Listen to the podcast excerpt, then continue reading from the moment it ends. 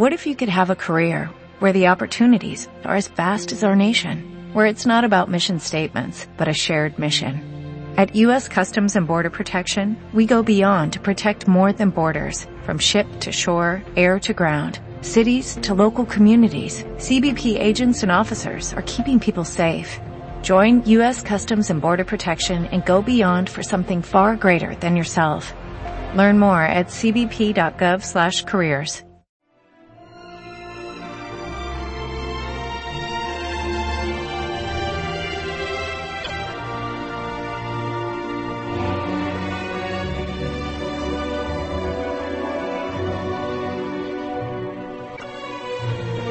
buenas tardes a todos. Bienvenidos a esta centésimo novena entrega de Lágrimas en la Lluvia, el programa que aspira a marcar la diferencia en complicidad con un público diferente.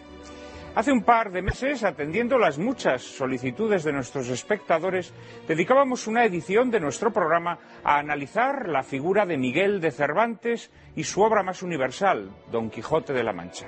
Esta tarde, avanzando en ese acercamiento a algunos de los más renombrados autores de la literatura universal, queremos aproximarnos a la figura de un contemporáneo suyo y tal vez uno de los pocos escritores que puedan disputarle su posición cimera en el canon de la literatura occidental. Nos referimos, como seguramente ya habrán adivinado, a William Shakespeare, el cisne de Avon, extraordinario poeta y, sobre todo, autor de un corpus teatral capaz de medirse con los maestros de la antigüedad clásica y creador de algunos de los más imperecederos arquetipos humanos de la literatura universal, de Hamlet a Otelo, pasando por Macbeth, el rey Lear o los trágicos amantes de Verona, Romeo y Julieta. Una obra tan caudalosa y variada como la de Shakespeare requiere evidentemente una atención que el formato televisivo no puede prestarle. Pero en Lágrimas en la lluvia nos tientan las empresas imposibles. Y esta tarde trataremos de sumergirnos en tan vasto océano sabiendo que nuestra zambullida será inevitablemente superficial. Estamos seguros, sin embargo, de que esta humilde aportación despertará en los espectadores que aún no se hayan asomado a Shakespeare la curiosidad necesaria para inmersiones más profundas y para los que ya lo conozcan será acicate para seguir adentrándose en el conocimiento de su obra. Como ocurriese con Cervantes, los datos que poseemos sobre Shakespeare son escasos e insuficientes y en general no hacen sino añadir pasmo a la envergadura de su obra. ¿Cómo es posible que un hombre de escasa formación académica y cultura mayormente autodidacta pudiera entregarnos una visión panorámica de la naturaleza humana, de sus ambiciones y debilidades tan clarividente y perspicaz? ¿Cómo se explica que un autor que trabajaba casi siempre con materiales reciclados, parafraseando y copiando a clásicos y contemporáneos, lograra, sin embargo, penetrar sus obras de tan rara e irrepetible originalidad. ¿Cómo entender que un escritor al que movía el deseo de agradar y halagar a su público consiguiese adentrarse en las más secretas cámaras del alma humana, alumbrando un continente de temores, angustias y pasiones tormentosas que nadie había logrado hasta entonces ni siquiera vislumbrar? A este genio descomunal dedicamos hoy nuestro programa. Trataremos de iluminar algunos de los enigmas que emborronan su biografía y también intentaremos penetrar en el misterio más trascendente de su obra inmortal. A diferencia de Cervantes, Shakespeare no fue un escritor que se adentrase en la, en la, entraña de sus personajes para llorar y regocijarse con ellos, sino que los muestra en su desnuda y vulnerada humanidad como criaturas expuestas a fuerzas fatales que gobiernan sus destinos. Incluso en sus obras más juguetonas y burlescas sobrevuela sobre los personajes expirianos una visión pesimista de la vida como un cuento contado por un idiota lleno de ruido y de furia, que aparentemente no significa nada, pero que está lleno de más cosas terrenas y celestes de las que puede imaginar nuestra filosofía. Esta tarde les propongo una visita a ese universo único e intransferible. Lo haremos en compañía del Marqués de Tamarón, Vicente Miró, José Fernández Bueno y Ángel Luis Pujante. Les prometo un coloquio formidable. Pero antes, como siempre, María Cárcava les anticipa la película que lo ilustrará. Muy buenas tardes, Juan Manuel, y muy buenas tardes a todos ustedes. Esta tarde les proponemos que se queden con nosotros para disfrutar de una adaptación cinematográfica de la obra de William Shakespeare, Marco Antonio y Cleopatra.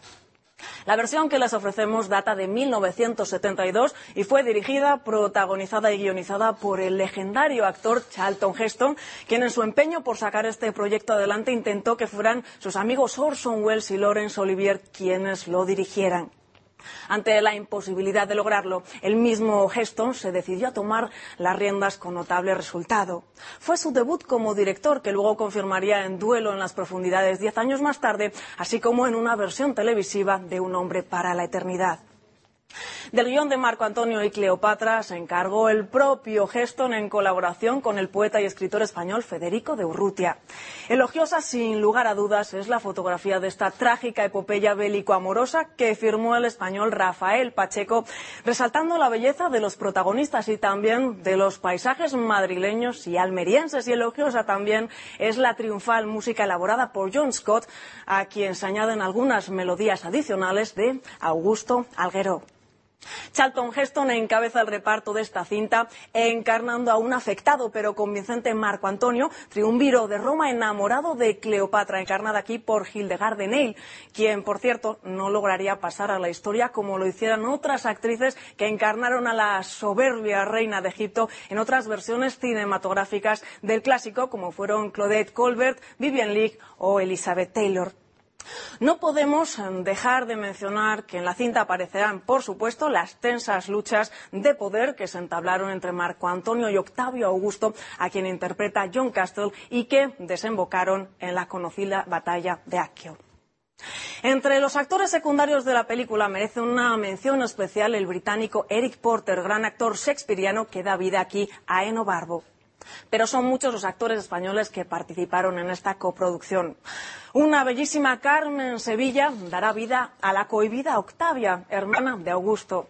Fernando Rey será el triunviro lépido y también aparecerá con un papelito simpático por lo psicodélico del atuendo un jovencísimo Juan Luis Galiardo, así como el por entonces principiante Sancho Gracia y el versátil y adorado actor para los amantes del spaghetti western Aldo Sambrel con esta entretenida cinta repleta de amor, obsesión, traición, pasión, poder y aventuras. Les dejamos que ustedes la disfruten.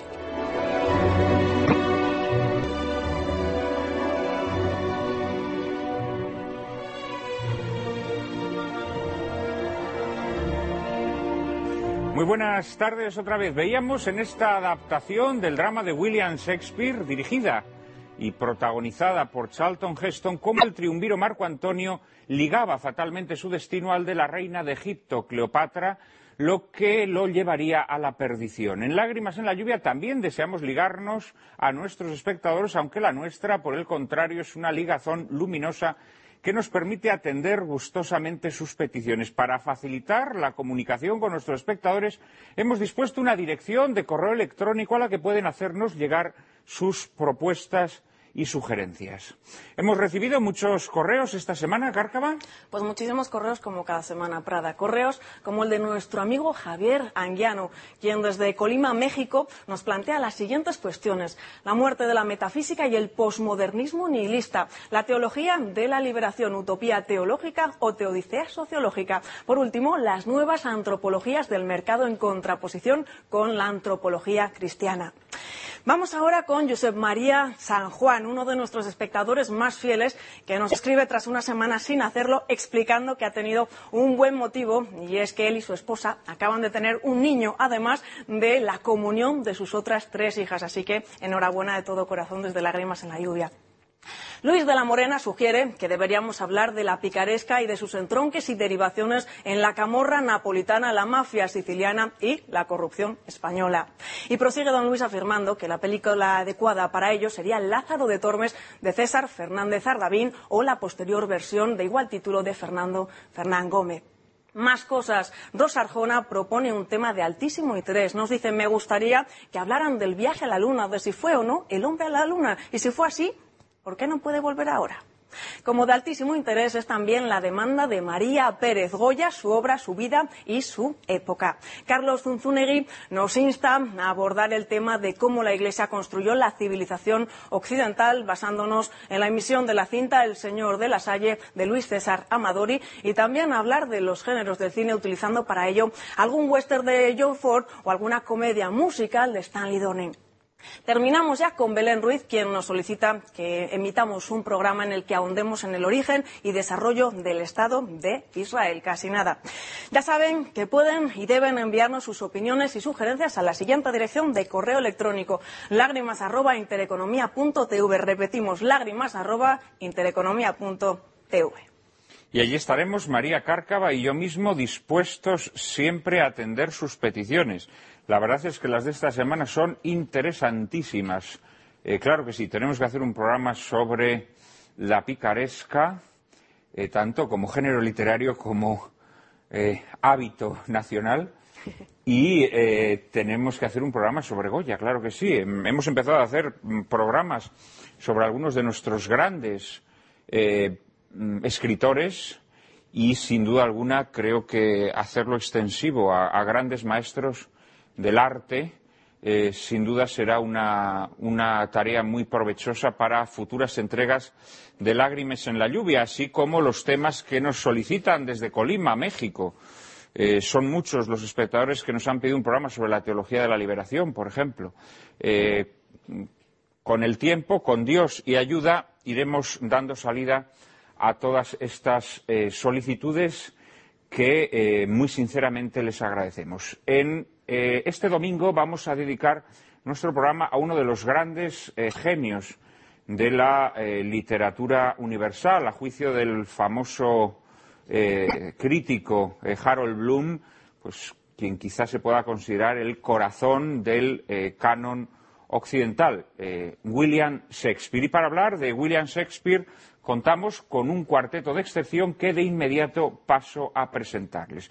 Está con nosotros, visitando por primera vez el plató de Lágrimas en la Lluvia, Vicente Miró. Es empresario, autor y editor. Ha escrito y editado un total de 72 obras de enseñanzas del inglés como segunda lengua. Es miembro de la Catholic Record Society, institución fundada en 1903 para investigar y salvaguardar el legado histórico relativo a la persecución del catolicismo en Inglaterra.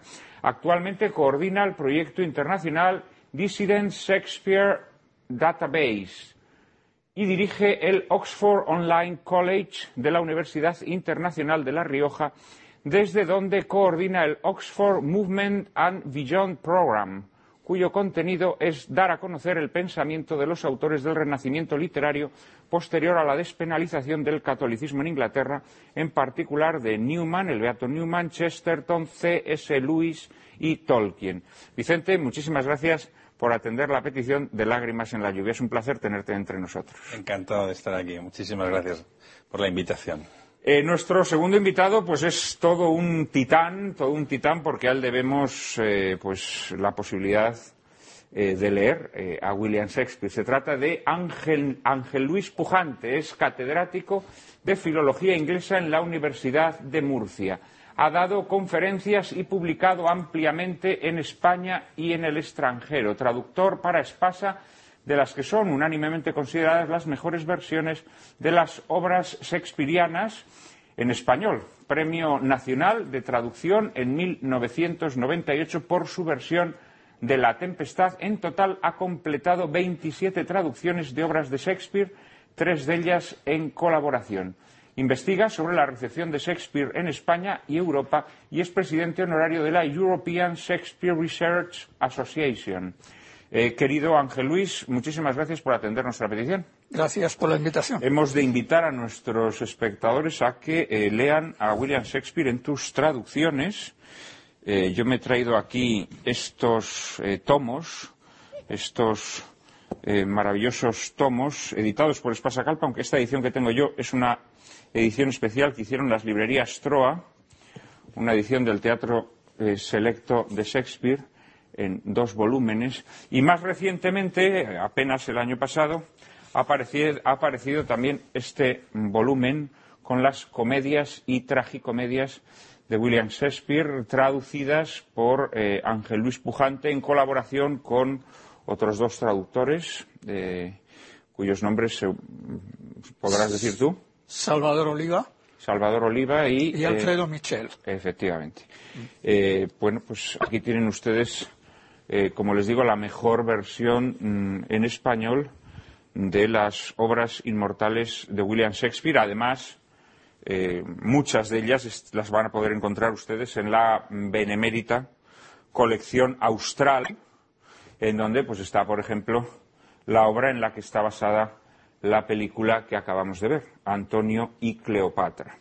Eh, muchísimas gracias, Ángel Luis, por tu presencia hoy aquí. Pues, Voy a quitar esta muralla de libros eh, que verdaderamente, vista, vista así, impone mucho y, le hace pensar a uno que has dedicado muchos años de tu vida este, a este, magno esfuerzo. Nuestro tercer invitado de esta tarde es eh, de sobra conocido por todos los seguidores de Lágrimas en la Lluvia. Es Santiago de Mora Figueroa, marqués de Tamarón. Nació en 1941 en Jerez de la Frontera, provincia de Cádiz. Ha publicado dos libros de relatos y cuatro de ensayos, así como también una novela, El rompimiento de Gloria, que es su obra favorita. Como diplomático estuvo destinado en París, Copenhague, Ottawa y Londres, donde fue embajador. En la actualidad es embajador de España para la diplomacia cultural. Tamarón, muy buenas tardes. Muchísimas gracias por atender otra vez más nuestra petición. Muchas gracias, Juan Manuel. Tengo que aclarar que la mili la hice yendo como primer destino a Nouakchott provincia de Mauritania. Estupendo. Eso, completa tu, ejecutoria. Eso completa tu, ejecutoria. Eh, muchísimas gracias por atender eh, nuestra, nuestra petición. Y cerramos, cerramos este cuarteto con eh, alguien que también visita por primera vez el plató de lágrimas en la lluvia. Se trata de José Fernández Bueno. Es filólogo en lenguas alemana e inglesa y traductor ha traducido al español una breve antología de poemas de Stefan George, del alemán, así como la obra Caledonia y otros poemas del poeta escocés Robert Burns, y dos poemas de John Keats, La víspera de Santa Inés y Lamia, en colaboración con Luis Alberto de Cuenca. Además, es profesor de la Universidad Autónoma de Madrid en el Departamento de Interpretación y Traducción.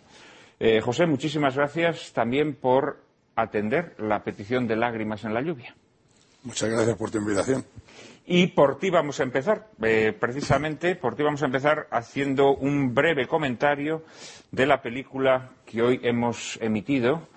Esta película, mucho menos conocida de lo que mm, merece, me atrevería a decir, esta película dirigida y protagonizada por Charlton Heston, basada en eh, la obra de Shakespeare. Eh, Marco Antonio y Cleopatra. ¿Qué, impresión te ha causado la obra, sobre todo considerando eh, sus, conexiones evidentes con, la obra de Shakespeare? Pues mucho mejor de lo que, esperaba. Creo que el texto es bastante fiel a Shakespeare, sin comentarios adicionales respecto a la traducción, pero creo que en general es fiel al texto. ¿Y, qué, es lo que más, lo que más te ha gustado o, lo que más te ha disgustado de la película, de la interpretación? La interpretación de Charlton Heston, Charlton Heston, perdón, me parece más que aceptable, muy válida y mm, no entiendo por qué esta película no se llegó a proyectar en Estados Unidos. Creo que es una película perfectamente válida y además hecha en España. Efectivamente, hemos, bueno, María lo decía en la introducción, esta es una película que se rueda en España. Eh, Charlton Heston quedó eh, muy, muy complacido y, gratamente sorprendido por el nivel de producción y por la calidad de los técnicos españoles cuando rodó en nuestras tierras eh, el CID a las órdenes de Anthony Mann y algunos años más tarde decidió rodar aquí en España una película en la que él además pues fue un poco el alma mater, el productor, el, director, un, empeño personal de Charlton Heston, que es un actor que, bueno, que, padece una cierta persecución ideológica, que incluso ha favorecido de él una caracterización como hombre rudo y elemental, pero hay que decir que Charlton Heston era un hombre eh, bastante cultivado y sobre todo un hombre que eh, desde la, la, posición de preeminencia que tenía en, en, el Hollywood de la época, bueno, de una larga época, porque Charlton Heston se mantuvo en lo más alto del estrellato durante dos décadas, impulsó la realización de proyectos cinematográficos que sin su concurso hubiesen sido inviables. Aquí en este programa hemos emitido El Señor de la Guerra, por ejemplo, una extraordinaria película de, Franklin J. Schaffner, que es una película que no se hubiese podido realizar sin el empeño personal de, de Charlton Heston, y muy destacadamente la gran película de Orson Welles, eh, para el gusto de algunos, entre los que me incluyo, la mejor película de Orson Welles, Sed de Mal, que también fue realizada gracias al empeño personal eh, de Charlton Heston, quien fue quien la sacó adelante, puesto que por entonces Orson Welles ya era un director en quien los estudios de Hollywood no creían demasiado.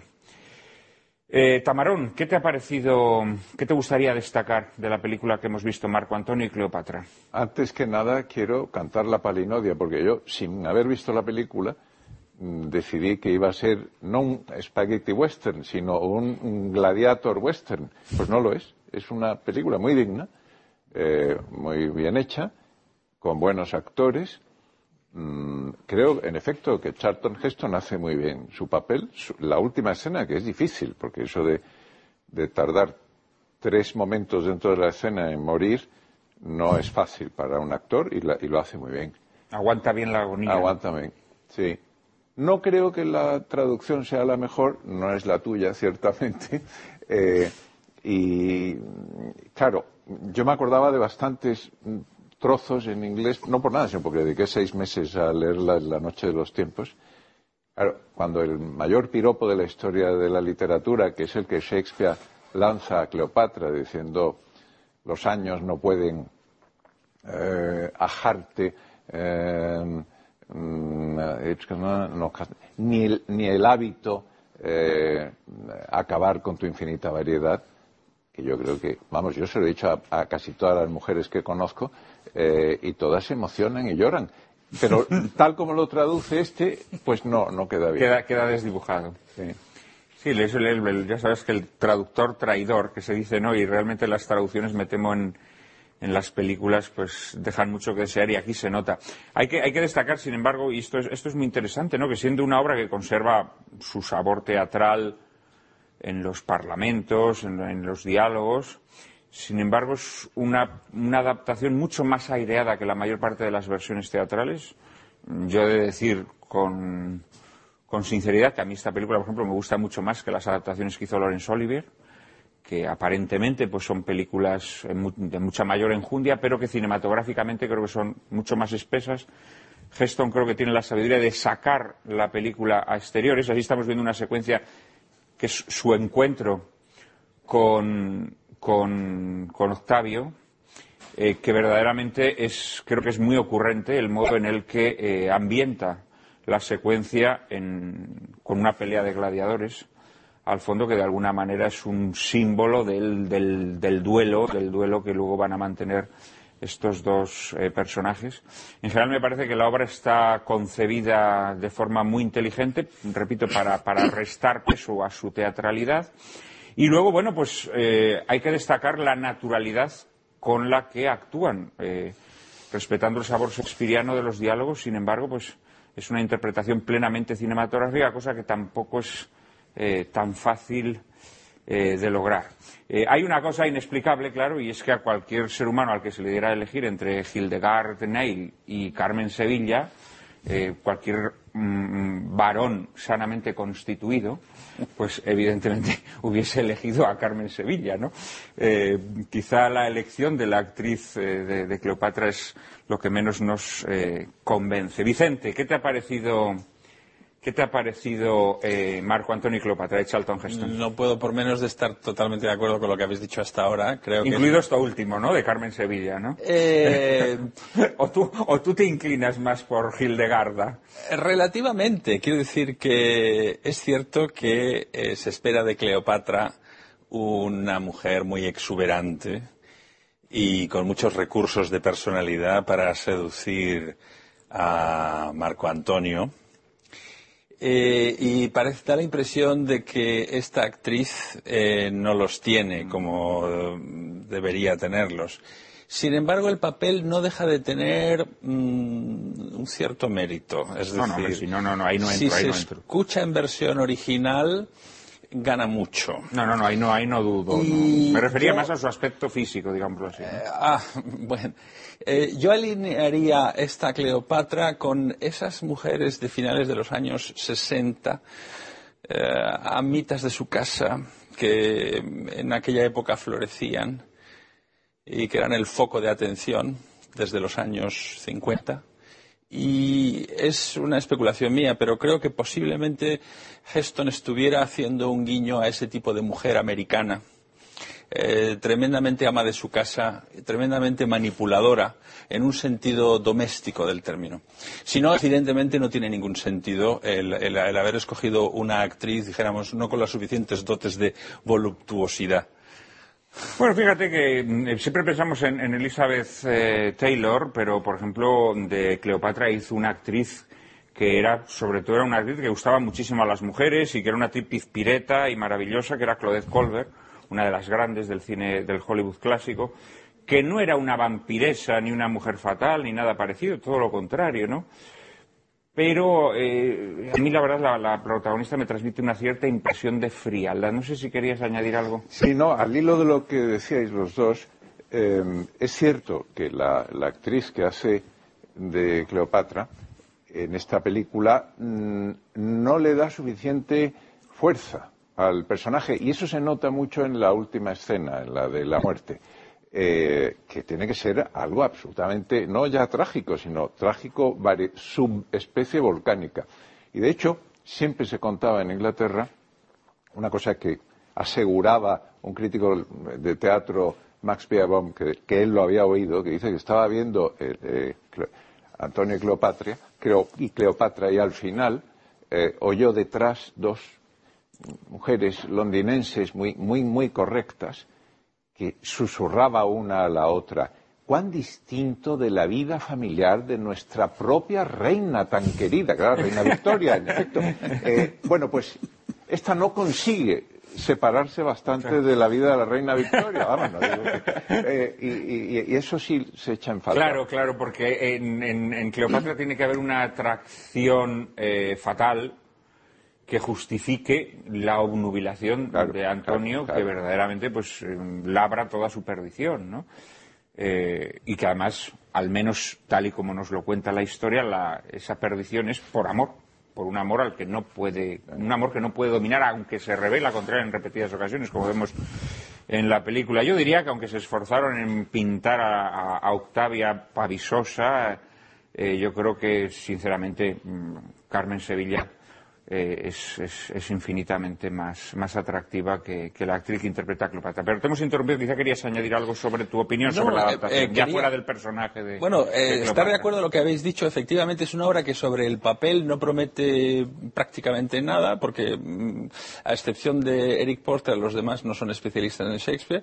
Y sin embargo, es una obra que funciona, y funciona magníficamente bien, en mi opinión. Está mm, posiblemente por encima de muchas otras obras hechas de especialistas. Y además no he visto ni siquiera eh, ninguna metedura de pata mm, eh, eh, de las que son habituales en este género eh, de gladiator spaghetti y sin embargo sí que hay una en el famoso Julio César de Mankiewicz donde si no si os acordáis bien eh, en una de las estancias aparece nada menos que un busto de Adriano eh, 120 años posterior. Eh, aquí a mí por lo menos eh, se me ha pasado un gazapo similar. ¿no? Lo único que yo sí que echaría de menos en esta versión es el corte que se ha hecho al final de todo eh, en el momento eh, previo al suicidio de Cleopatra, cuando se ha omitido la entrevista que tiene con, con César Augusto. Creo que es una pena porque da mm, esa, eh, es- esa escena da mucho a entender el carácter de Cleopatra, en el momento en el que ella, eh, hasta el último momento, está eh, intentando comprar su libertad y manipularle de alguna forma, entregando sus eh, joyas y su patrimonio, etcétera, etcétera. Eh, es un punto que desgraciadamente no se ha incluido cuando muy bien es cierto que la obra sigue fielísimamente el texto shakespeariano, incluso posiblemente demasiado en algunos aspectos. Eh, Ángel Luis, tú en cambio sí que has detectado algunas traiciones al original, ¿no?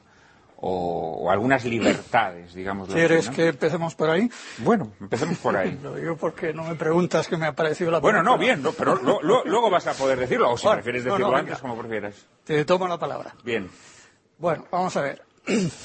Eh, la- el texto español hace prosaico el texto inglés en el sentido de que el texto inglés está lleno de lenguaje figurado. Y en la traducción que han utilizado, todo es prosa. Se hace tabula rasa, se, Se quitan las figuras, las imágenes. Un ejemplo entre muchísimos. Cuando, en la escena de entre cuando va el mensajero a decirle que Antonio se ha casado, eh, comentan que el mensajero sabe lo que es majestad. Literalmente en el original está así, majestad. En la traducción dice, este sabe lo que son reinas. Pues no es lo mismo, Claro. no es lo mismo, porque concretizan mucho, ¿no? Algo que en el, en el diálogo está expresado De forma más metafóricamente, ambigua claro, efectivamente. Pero eso es un ejemplo. Ahora, si entro en dos cosas que me han llamado muchísimo la atención, es que en esa misma escena eh, dice en el diálogo en que hablan de, de Octavia, cómo es Octavia, porque parece que eh, Cleopatra está celosa. Es decir, ¿qué tendrá la otra que no tenga yo? Quiero saberlo, etcétera, ¿no? Descríbemela. Y empieza a hacer la descripción. Y entonces ahí es donde dice que en el original dice si tiene la voz eh, chillona o baja. Y responde que chillona. Perdón, en el original responde que baja. Y aquí dice chillona. Sí. Y, sigue, con- y sigue con chillona a continuación. Y dice lo contrario de lo que dice el original. Bueno, eso. Pero, Quizá porque se juzgó, quizá porque se juzgó que así era más denigrante, ¿no? En- Bueno, en, el momento en el que se hizo la película. pues- Vamos a hacer una pequeña pausa y en apenas un minuto te devuelvo la palabra para que comentes algunos otros aspectos de la película. No nos abandonen, por favor, un minuto estamos nuevamente con todos ustedes.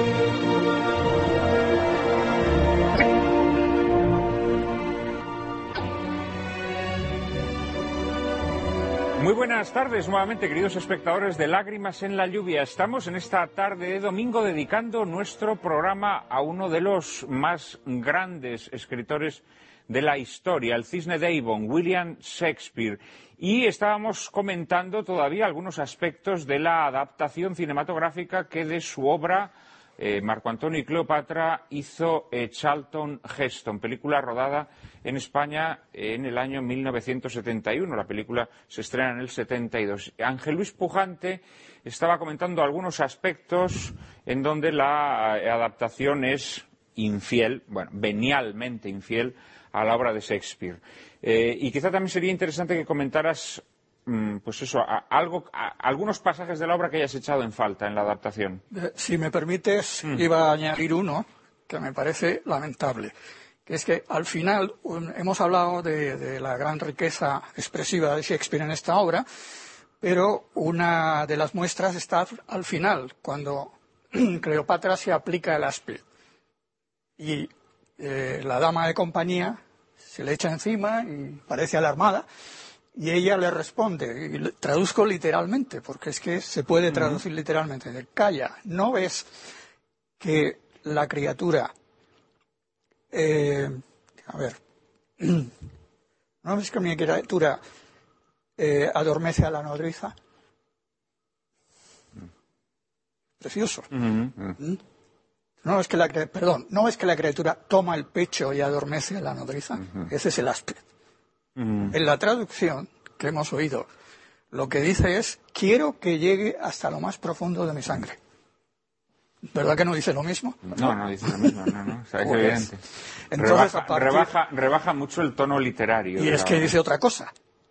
No solo Sí, lo sí, rebaja, sino No, que no, dice- lo altera, lo altera, otra claro, cosa. claro, es una- Entonces, claro, yo ya no sé cómo calificar esto, ¿no? Bueno, hay que decir que en este, en este guion participó eh, muy activamente eh, Federico de Urrutia, un poeta eh, falangista, muy conocido por, por sus poemas eh, de tono, de exaltado tono eh, mm, patriótico. Fue un poeta muy célebre pues, en los años de la guerra, sobre todo. Eh, a él se debe la acuñación de Franco como el César visionario, ¿no? que luego de alguna manera parafraseó Francisco Umbral en, en- en una obra célebre. Eh, me pedía la palabra eh, José eh, Fernández No, Bueno. Muy brevemente ya os pido porque tenemos que pasar a. Shakespeare. Sí, Una sí, dime, dime. puntualización, no, que, que estoy de acuerdo con lo que organiza el compañero. Y es que además es uno de los símbolos eh, de Marco Antonio y Cleopatra. Es eh, al final Cleopatra como madre nutricia, o sea, como una nodriza. Es un símbolo que no está hecho justicia. Que no está recogido Ni en... muchis- Ni muchísimo menos. Es un símbolo importante. Ya hablaremos luego de símbolos si queréis de la película, pero Hombre, la verdad este es uno que el, es el- el importante. col- el coloquio que tampoco, que tampoco aparece en la película de entre, entre Octavio y, y Cleopatra, al final, pues es también una amputación notoria, ¿no? Y Sí. seguro que hay alguna más, ¿no? No, yo quería apostillar lo que acabas de decir porque no es solo el coloquio entre Octavio y Cleopatra, es que hay, hay varios coloquios más. Es un forcejeo continuo para ver Cleopatra hasta dónde puede llegar y lo que se espera de ella y cuando está absolutamente convencida de que la van a llevar en triunfo, es decir, en procesión triunfal por Roma y va a ser vituperada y maltratada, ahí ya no tiene duda. Y entonces ahí es cuando entra en esa fase de majestad, yo creo que es lo que consigue Shakespeare como en muy pocas obras eh, otros pueden conseguirla. Lo digo porque sobre Cleopatra se escribieron muchas obras, incluso en el siglo XVI, y, nunca mm, ha llegado nadie a expresar la majestad de Cleopatra como en esta obra. ¿eh? Y, y a eso ha llegado después de haberla presentado en muchísimas facetas. Porque es que empieza a presentarla al principio de manera juguetona, eh, frívola, eh, provocadora, mm, celosa, es todo. Por eso es, es tan difícil interpretarla. Por Sí, eso sí, es tan sí, difícil sí, sí. encontrar una actriz que pueda interpretar todo eso. Pero bueno, aún así salvas la película, ¿no? La película sí, la película sí, la traducción no. Eh, pues muy brevemente, Sí, como he criticado la traducción, también pienso que a lo mejor las amputaciones no las hizo el, el traductor, ni siquiera la versión eh, española, que no sé si era la original o no, sino que es que luego decidieron que había que acortar la película. ¿eh? Ah, no, eso también, claro. es- y- en- y- en- y eso eso ocurre en todas las películas. Siempre se ruedan secuencias que luego no se incorporan Claro. al montaje. Incluso como la lengua inglesa es, es más, son palabras más cortas en general que la española, es posible que eh, eso que tú dices muy acertadamente, que la fuerza del- de la idea terrible, ¿no? De dar pecho a- al- al áspid y todo eso, eh, es Sí, posible que en el doblaje que, que es que en el doblaje tuvieron que comprimir.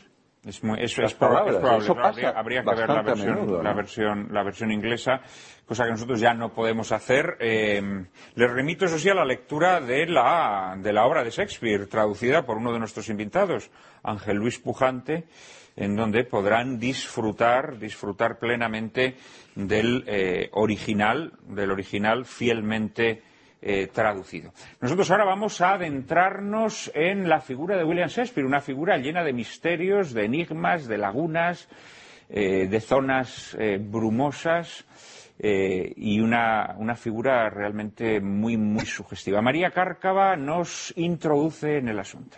William Shakespeare nació en 1564 en Stratford-upon-Avon, un pueblecito situado en el centro de Inglaterra. Fue hijo de un comerciante y concejal llamado John y de Mary Arden, una mujer de posición acomodada. Poco se conoce sobre su infancia, aunque se supone que estudió en el King's School de Stratford y que, según aseguran los expertos, es poco probable que asistiera a la universidad. Con 18 años contrajo matrimonio con una mujer ocho años mayor que él, Anne Hathaway.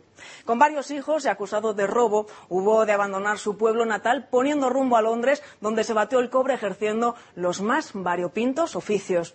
mozo, guardián de caballos, actor muy reputado por cierto, y director de teatro, hasta llegar a convertirse en autor, llegando a consolidarse durante más de cuatro décadas como el comediógrafo más querido por la corte inglesa.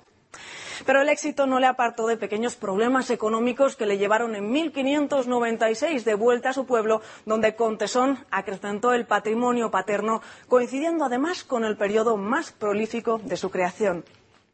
Todo el mundo piensa en Shakespeare como en un gran autor, y lo cierto es que fue muchas cosas más, entre ellas empresario teatral, llegando a inaugurar en 1599 el más grande anfiteatro londinense a cielo abierto, The Globe Theatre.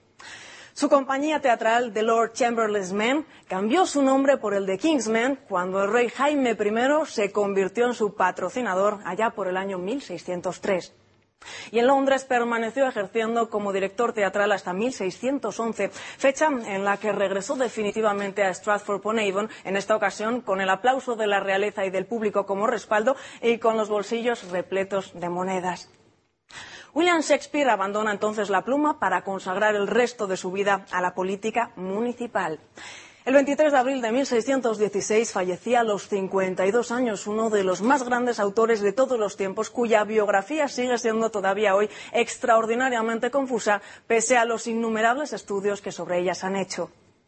Así hay quienes dudan que sea el autor de sus obras debido a su escasa formación académica y quienes proponen también que en realidad fue un criptocatólico que mantuvo su fe en la clandestinidad por temor a las persecuciones decretadas por Isabel I de Inglaterra. Así que esta tarde solicitamos a nuestros invitados que nos ayuden a conocer un poco mejor la figura de William Shakespeare entre la maraña de especulaciones que desde luego la hacen borrosa. Bueno, pues es, curioso, ¿no? Porque con Shakespeare ocurre un poco lo, mismo que con Cervantes, que nos tenemos su obra, tenemos su obra inmortal, pero en cambio sobre su vida no sabemos todo lo que quisiéramos. Lo primero que produce extrañeza eh, es que un hombre que no era un hombre de letras, que había recibido una formación básica, bien es verdad que la formación básica de la época nada tenía que ver con la de nuestros días, eh, que evidentemente dominaba el latín, dominaba la preceptiva literaria, la retórica, eh, pero sin embargo, y a veces incluso sus contemporáneos se lo reprocharon, no era un hombre de vasta cultura. En esto también se parecía a Cervantes, por cierto, que en el prólogo del Quijote se burla de esos afanes de erudición propios de los, de los autores eh, de su época. Ángel Luis, ¿Cómo podemos imaginarnos que fue eh, William Shakespeare? Eh, y eh, están fundadas esas sospechas de que un hombre con una cultura mm, no tan vasta como en principio hace suponer la, magnitud de su obra, pudiera escribir las obras que escribió? Yo creo que su cultura era más que suficiente. tú mismo lo has dicho. Es decir, la formación que recibían y concretamente en la Grammar School de su pueblo, se ha estudiado lo que hoy día llamaríamos el plan de estudios y era amplísimo. Cuando terminaba la escuela a los 14 años un muchacho sabía mucho más, vamos, muchísimo más de lo que saben ahora. Probablemente al acabar la universidad. Claro. eso es fácil. no, no, no, no se extrañe. eso es una cosa que incluso siglos después, cuando uno lee, por ejemplo, las biografías de Lord Byron o de Oscar Wilde, lee que cuando eran niños escribían poemas en latín. Tú te quedas verdaderamente perplejo y dices, Dios mío, eran superdotados. No, simplemente es que sabían latín. Bueno, que se lo enseñaban. Y es que además era muy curioso, porque ocurría que aprendían latín, aprendían a, polemizar. Escribían un argumento, lo defendían y luego desde el lado contrario lo rebatían. Eso era muy bueno para abogados, por ejemplo, y en el caso de Shakespeare tiene un resultado clarísimo en sus obras. Claro, claro, claro. Las disputas filosóficas propias del, del medievo que, están todavía presentes en, en los métodos eh, de la enseñanza del, del, siglo XVI. Pero, Ángel Luis, sigue. Sí, no, quería, volviendo a eso, es totalmente cierto. Y el caso de Antonio y Cleopatra parece ser que se utilizaba allí como se utilizaba el de Elena de Troya. Es decir, hizo bien Marco Antonio en irse con Cleopatra, no debería haber hecho lo que, etcétera, lo de Elena de Troya, no deberían haberla devuelto Bueno, lo, lo de Elena de Troya también está presente en la obra de Shakespeare. Bueno, por claro, es que en Troilo y Crésida está. Claro. eh, entonces, claro, entonces lo que ocurre es que todo eso ya lo practicaban y utilizaban el latín. O sea que Shakespeare tenía que hablar en latín. O sea que podemos Mm. Y discutir. el griego si- tendría un conocimiento también del Bueno, griego. parece que esto es más difícil porque no, Más somero, no más- abundaban los maestros. eh. Él dijo que no, no dijo él poco latín y ningún Bueno, griego. eso Ben Jonson Eso decía Johnson, de él Ben que- Jonson, sí. Ben Jonson, pero de él. de Shakespeare, De- de que Shakespeare. sabía poco latín y menos griego. Sí, pero seguramente lo dijo un poco por, por Para pelusa, fastidiar, para por- fastidiar. para fastidiar. Pero no hay que olvidar que Per Johnson fue a un colegio de prestigio, uno de los public schools que, que en aquel momento tenían eh, más prestigio en Wimbledon, que por cierto se puede, eh, eh, perdón, Westminster, Westminster, Westminster. que se puede que se puede ver justamente detrás del palacio en una en una plaza que, que es de acceso público a pesar de que hay una valla. Eh, al decir de, de Stanley Wells, el, el gran eh, eh, crítico y experto en Shakespeare, eh, su nivel de latín era muy superior al de cualquier eh, licenciado, doctor, simplemente con los siete años de la escuela en el colegio. Y Stanley Wells se atreve a decir que si en algún momento, algún día, se encontrara alguna carta privada del gran Shakespeare, estaría escrita en latín. Eso en, en lo, que se, lo que se refiere a su educación, dijéramos, eh, básica o primaria. Que no tenga título eh, universitario no quiere decir que no estudiara en Oxford, posiblemente. Hay que tener en cuenta que en aquel momento los católicos no podían licenciarse. Entonces, dentro de la hipótesis plausible, por otro lado, como seguramente... Hipótesis que tú defiendes, ¿no? La hipótesis de que él fuera un criptocatólico. Efectivamente. Dentro de esa hipótesis había muchísimos jóvenes de extractos sociales parecidos al de Shakespeare, que acudían a, a Oxford, que en aquel momento era una universidad más católica, más proclive al catolicismo que Cambridge, y eh, realizaban muchos estudios sin licenciarse, porque para licenciarse tenían que tomar el oath, tenían que tomar el juramento que derivaba del Act of Supremacy, es decir, eh, la imposición eh, isabelina de que la reina era la cabeza de la Iglesia. Entonces, esta era una situación bastante general. Otra hipótesis que hay de por qué él sabe tanto es porque estuvo exiliado en los famosos Lost Years, en los años perdidos, que median entre los años 77 y cuando él se casa, en el, 80 y- en el 82, estuvo en una casa en Lancashire, en Houghton Tower, y allí tuvo acceso a una gran biblioteca. Esa es una hipótesis también muy, muy plausible y que posiblemente eh, explicara su conocimiento en una enorme variedad de temas cuyos libros se han encontrado allí y anotados por una mano que Pudiera pudiera ser la suya. Sí, porque él tiene unos vastos conocimientos de historia, sobre todo. Bueno, claro. de historia, de navegación, de eh, husbandry, es decir, de eh, agricultura y, y- y- y- y para llevar una, una granja, etcétera, etcétera. Sus conocimientos son verdaderamente vastísimos, en una enorme variedad de campos. Eh, Bueno, de política, claro. De ciencia de política, política. de leyes, mm, eh, de náutica, es, es- es extraordinario, de geografía, verdaderamente. Eh, eh, debió ser un auténtico devorador de datos, eh, parecido eh, posiblemente a mm, de Julio Verne, el siglo XIX, para acumular una enorme cantidad, una variedad enorme de registros distintos de Luego, conocimientos. luego- luego hay una cosa muy interesante en, en Shakespeare, ¿no? Que es que, bueno, sus estudiosos pues afirman que su obra pues que, es- que abunda en, en- en plagios, en paráfrasis, en, en, adaptaciones de, versos y de, hallazgos literarios de, autores precedentes, que es casi como una especie de compilador de, materiales previos, pero les da una forma eh, original y única eh, que de alguna manera desmiente, a pesar de haber sido un autor eh, muy eh, aplaudido y ensalzado por el romanticismo, desmiente la imagen de escritor propio del romanticismo. Es un escritor que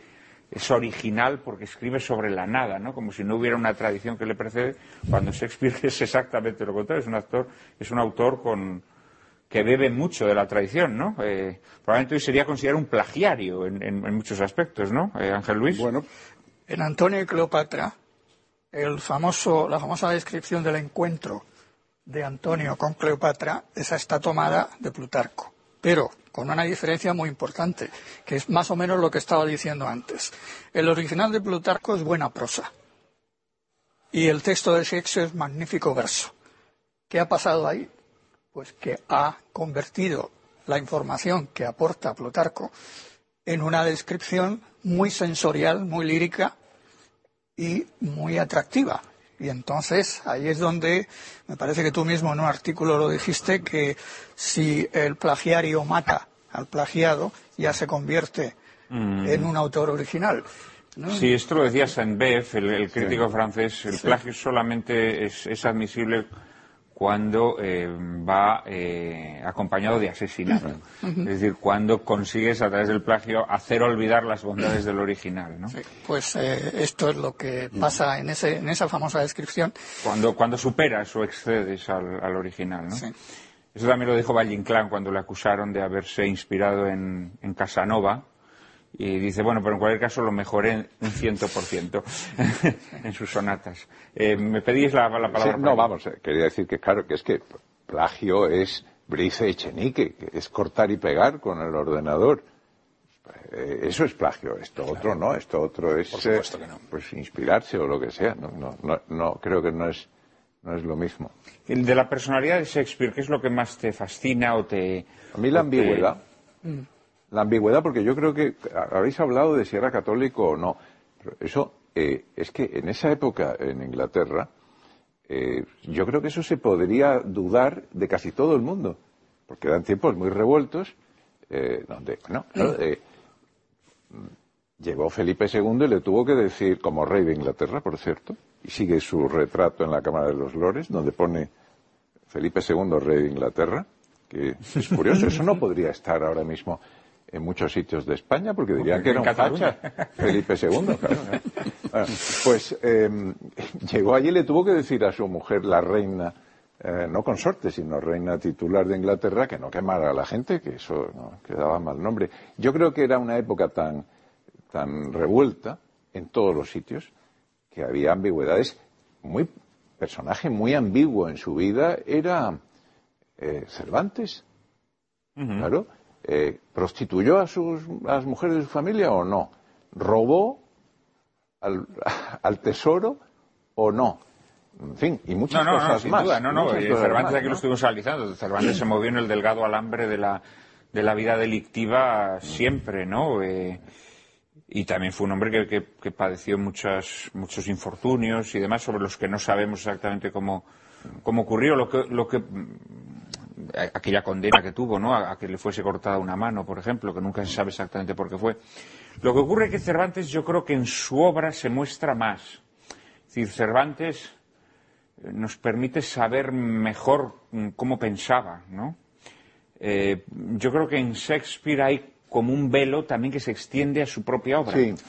En- Es eh, que, no, lo- desde luego no se sabe si, si tenía. es un esa ambigüedad se traslada también a su, a su- Sí. a- al juicio moral sobre sus personajes. Eh, Sí. no, no queda, no- es, un, es un autor mucho más elíptico, digámoslo así, que Cervantes en su obra, ¿no? En donde no hay, creo yo, en el caso de Shakespeare, am, ambigüedad es en que era un hombre inequívocamente muy conservador. Por eso probablemente podía ser católico, simplemente porque eso era anterior a lo nuevo. En cambio, Cervantes no se sabe. Eh, Ni eso se sabe. Eh, pero, pero Shakespeare, mm, que fuera católico o no, es muy, o criptocatólico, es muy difícil saberlo. Que era extraordinariamente conservador, yo creo que no ofrece la menor duda. Eh, José, Dos cosas. Eh, sobre lo del plagio. Eh, vamos a ver, las vidas, de, vidas paralelas de Plutarco son muy importantes en esta, en esta época, sobre todo a través de la traducción de, Toma- de Thomas North. Pues son leídas toda la antigüedad clásica y se toman como referencia en esta época. Shakespeare toma fragmentos que son bellísimos No sé yo hasta qué punto se puede hablar de plagio. Por supuesto que no. Holinshed en, en Macbeth, una fuente histórica básica. Pasa que cuando hablamos de plagio es un concepto moderno también, Claro. que, que no tiene sentido en esta época en donde la obra si eso es plágico- se fundaba plagio- sobre la imitatio, la traditio, Sí. y donde lo que buscabas era mm, mejorar a quien te había precedido. Claro. El concepto de plagio es hijo de la visión romántica del escritor como original que de repente se inventa las cosas como venidas de la nada, Sí, ¿no? Yo creo que eso de plagio nos podemos olvidar porque lo que toma, además, lo toma exactamente como está allí, porque además es muy bello, ¿no? No hay problema. Y volviendo a lo tuyo, lo del catolicismo o el cristocatolicismo de, de Shakespeare. En Macbeth hay, una escena cómica, a pesar de ser una tragedia, siempre mete alguna cosa de estas, ¿no? Es cuando el portero está, se imagina que está a las puertas del infierno y deja pasar una serie de señores. Bueno, se meten especialmente con este Henry Garnet, que era un jesuita, el autor del Tratado de la Equivocation, que no sé cómo, cómo diablo se traduce al castellano, paralogismo un tipo de sofisma, ¿no? Bueno, este señor le ajustician al año siguiente. Es una época muy conflictiva. La- En es la- Guy Fawkes acaba de intentar la voladura del Parlamento, un señor que había estado en los tercios de Flandes, un fanático. Y entonces, eh, vamos a ver qué ocurre. A este señor le pillan, a este jesuita le pillan. Se le llama Farmer, que es el apodo que tiene, además, eh, en la vida real. Bueno, hay varias burlas, hay varias burlas por parte de Shakespeare hacia este señor. Unas burlas que son totalmente comprendidas por la, por la nobleza. La pregunta es, ¿este señor se burla tanto para decir, ojo, que yo no tengo nada que ver con estos tiempos de conjura, yo soy de los buenos, o, o realmente está en contra? Yo creo que por la vida de, de Shakespeare, vamos a ver, está acomodado, su padre lo ha pasado muy mal, todo esto. Yo creo que está, es, es un dramaturgo reconocido. Yo creo que no quiere meterse en muchos berenjenales. Ahora bien, si tú niegas tanto una cosa, a lo mejor hay cierta posibilidad.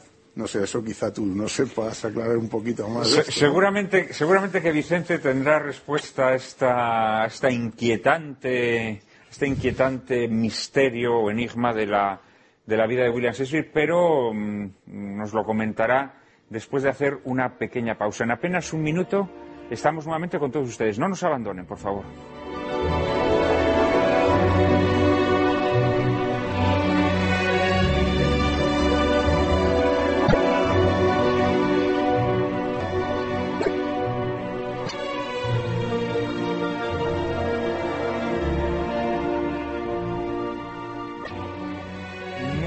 Buenas tardes nuevamente, queridos espectadores de Lágrimas en la Lluvia. Estamos en esta tarde de domingo dedicando nuestro programa a William Shakespeare, un programa desgraciadamente un, poco más corto de lo habitual dada la duración de la película. Ya se ha tocado en diversas ocasiones la cuestión de si eh, William Shakespeare era un eh, católico, un católico en la clandestinidad dada la situación de persecución que en esos persecución crudelísima que padecían eh, los católicos en tiempos de Isabel I. Eh, Vicente, seguramente que quieres hacer alguna aportación más sobre esta curiosa e interesantísima cuestión del hipotético catolicismo de, de Shakespeare. Efectivamente, tiene que mantenerse dentro del rango de la hipótesis, puesto que no existe prueba fehaciente de que él lo fuera. Sí existe prueba de que su padre lo fue. No sé si sabéis que se encontró eh, en la casa de Henley Street un eh, testamento firmado por John Shakespeare, mm, se encontró en el siglo XVIII, eh, dando fe de su catolicismo. Estos, testamentos eh, los pasaban los eh, sacerdotes eh, clandestinos que administraban los sacramentos en, la Inglaterra bajo pena de muerte y eh, eran pliegos de descargo cuyo texto estaba escrito por Carlos Borromeo, el santo, y que la gente firmaba en el último momento como descargo de muchas mm, eh, cosas que habían tenido que eh, hacer en contra de su fe. Por lo tanto, ese es un primer dato. Existe también prueba de que los tres primeros mm, profesores suyos, los que le enseñaron en la escuela en, Stratford, tenían connivencias muy, muy estrechas con eh, las redes de sacerdotes clandestinos que pasaban. El último de los cuales, eh, John Cottam, eh, fue posiblemente el enlace para que él subiera a Lancashire y ahí estuviera cinco, unos, unos cuantos años eh, actuando de, profesor. Eh, a lo largo de su obra hay innumerables alusiones, muchas de las cuales se pueden interpretar uh, de una manera um, tibia, en un sentido u en otro, pero que en conjunto, um, en mi opinión, y en la opinión generalizada de una enorme cantidad de expertos, eh, muestran que Shakespeare eh, tenía simpatías con la clandestinidad católica, aunque solamente sea por un dato, y es que cuando muere en 1603 eh, Elizabeth, la reina, este hombre, que al decir de un famoso crítico, George Steiner, es nada menos que language incarnate, es decir, la encarnación del lenguaje, que es algo que suena casi blasfemo, la encarnación del lenguaje, según George Steiner. Bueno, pues este hombre, eh, posiblemente el más mm, locuaz y el que más recursos de mm, verbalidad ha dispuesto a su alcance, ¿qué es lo que dice? ¿Alguien lo sabe? nada.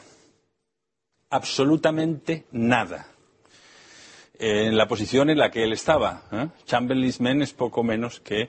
Eh, eh, Sí. El, grupo de cámara de, de, de, la reina. Como mínimo hay que decir que eh, William Shakespeare era disidente, dissident, que es la expresión que nosotros utilizamos en este proyecto que has mencionado antes relativo a, a, la reunificación de todos los documentos que existen para la elucidación definitiva de si era o no era católico. Entonces, hay que, se puede estar perfectamente perfectamente seguro diciendo que Shakespeare era dissident. Es decir, era un disidente del sistema. Ahora, ¿en qué sentido era disidente? Podría haber sido en un sentido o en otro del espectro religioso. Es decir, podía haber sido puritano, recalcitrante, protestante, o podía haber sido católico. Evidentemente, por exclusión, tiene que haber sido católico. En alguna medida, naturalmente. En alguna medida.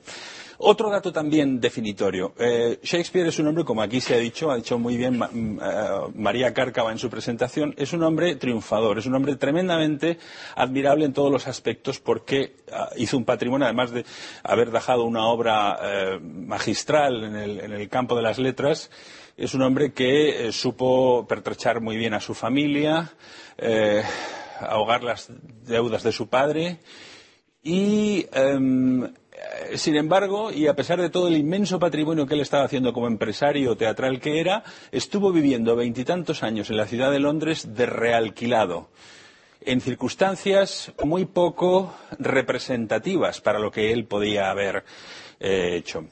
Y siempre intentando eh, disimular su eh, posición. No hay que olvidar que en esta época todas las personas tenían que acudir a los servicios religiosos protestantes, so pena de multas confiscatorias, multas brutales. ¿Eh? En las agiografías habituales hechas por ingleses, eh, presos de una interpretación, lo que se llama la interpretación Whig de la historia, es decir, de, presos de esta mm, eh, idea legendaria de que Shakespeare era el primer eh, poeta gnóstico, etcétera, etcétera, y tal y cual, se dice que lo que huía era de pagar impuestos. Lo que huía era de mm, las multas confiscatorias a las que estuvo sujeto su padre y a las que también estuvo sujeto su hija, por cierto, Susana. Entonces, este hombre que a lo largo de toda su vida vive en cuchitriles, en sitios verdaderamente muy por debajo de su posición y de su peculio, resulta que justamente en el momento en el que se exilia, compra una magnífica casa en Blackfriars, aledaña al segundo teatro que la compañía compra, y esta magnífica casa que él ya no va a usar, resulta que unos pocos años después de su muerte, en 1616, pues unos pocos años, se descubre que es el centro neurálgico de los católicos clandestinos en Londres.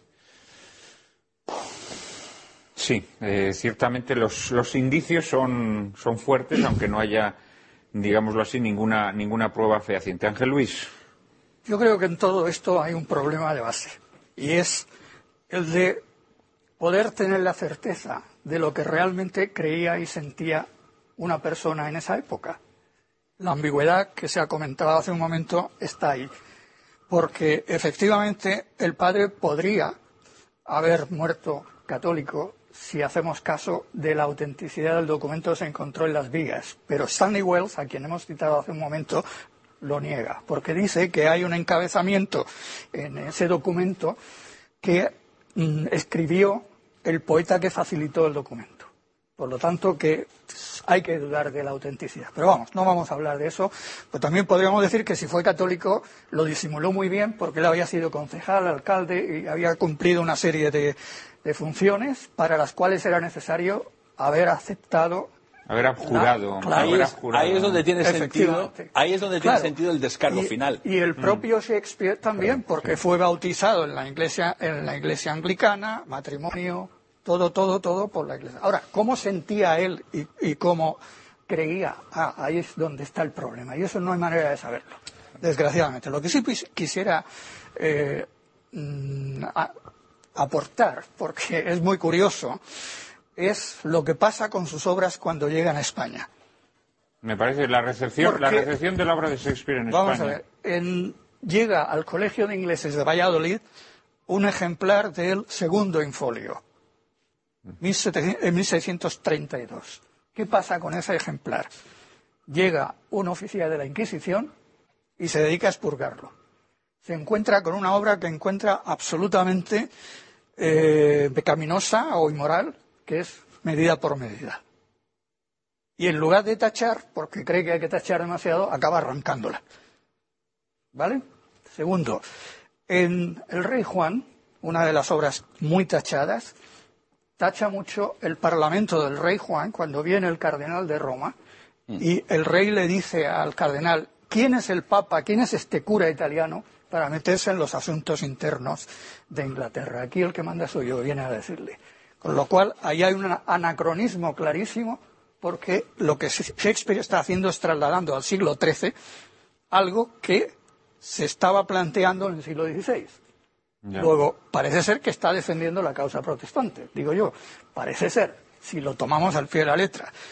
Pero también hay otra, y es en Enrique VIII, entre las tachaduras, está eh, la famosa cita de Cranmer cuando habla de que Ana Bolena, a pesar de que lo mal que lo está pasando Catalina de Aragón, pero que Ana Bolena es muy prometedora porque mm, traerá una bendición a este país que será de muy grata memoria, es decir, la reina Isabel.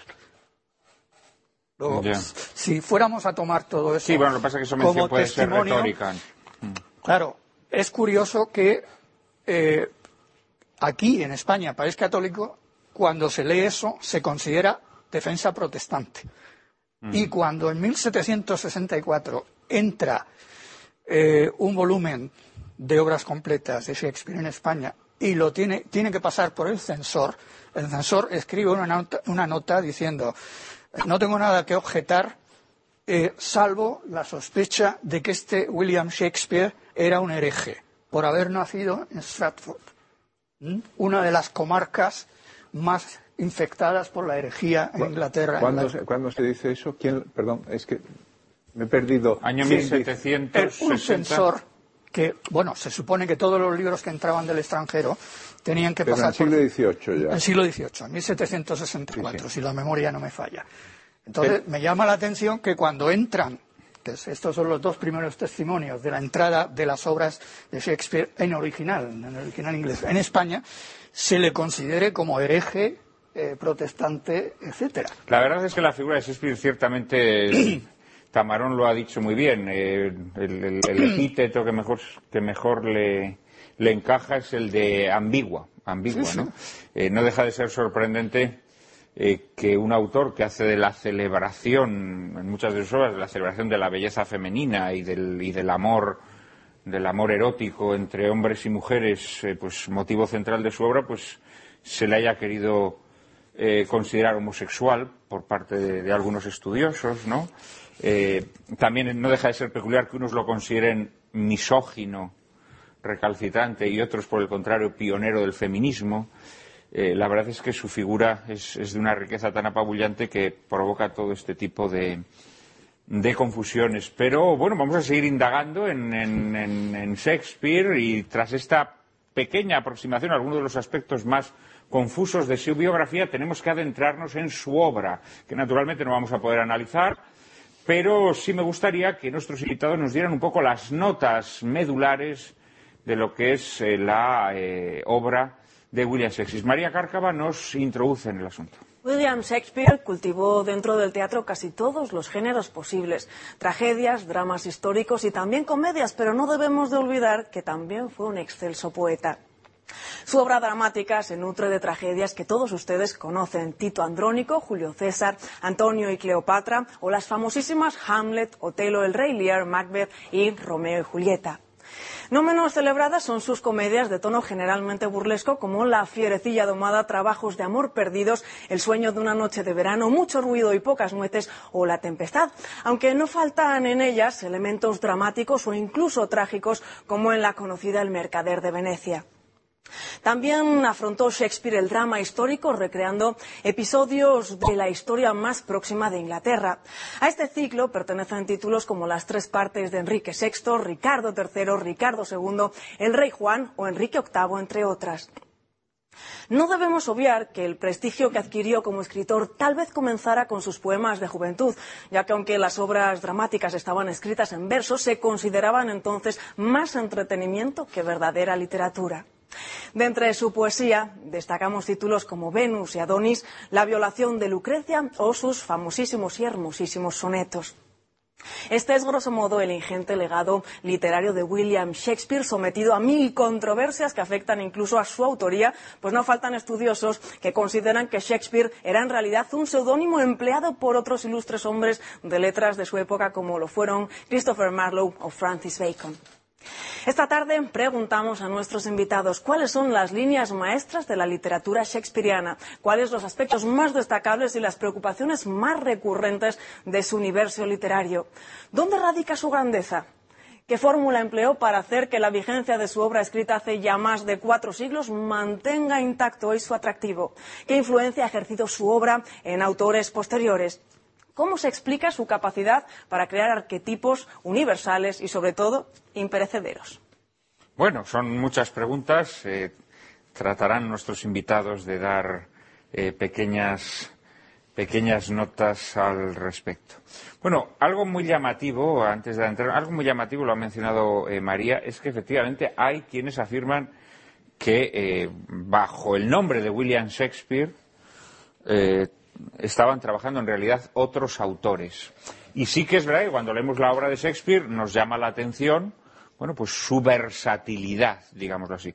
Pero esa versatilidad puede llegar a significar que bajo ese nombre se encubran identidades distintas.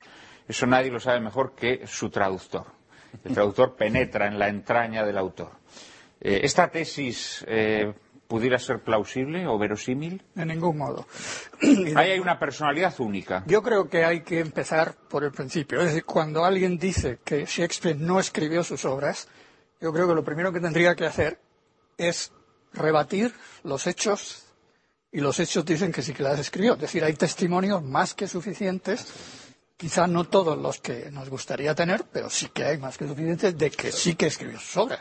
Empezando por el testimonio, que es un ataque personal, ¿eh? a él cuando él empieza a escribir en Londres. Él llega a Londres y empieza ya con éxito. Y parece que el éxito que tiene es enseguida envidiado.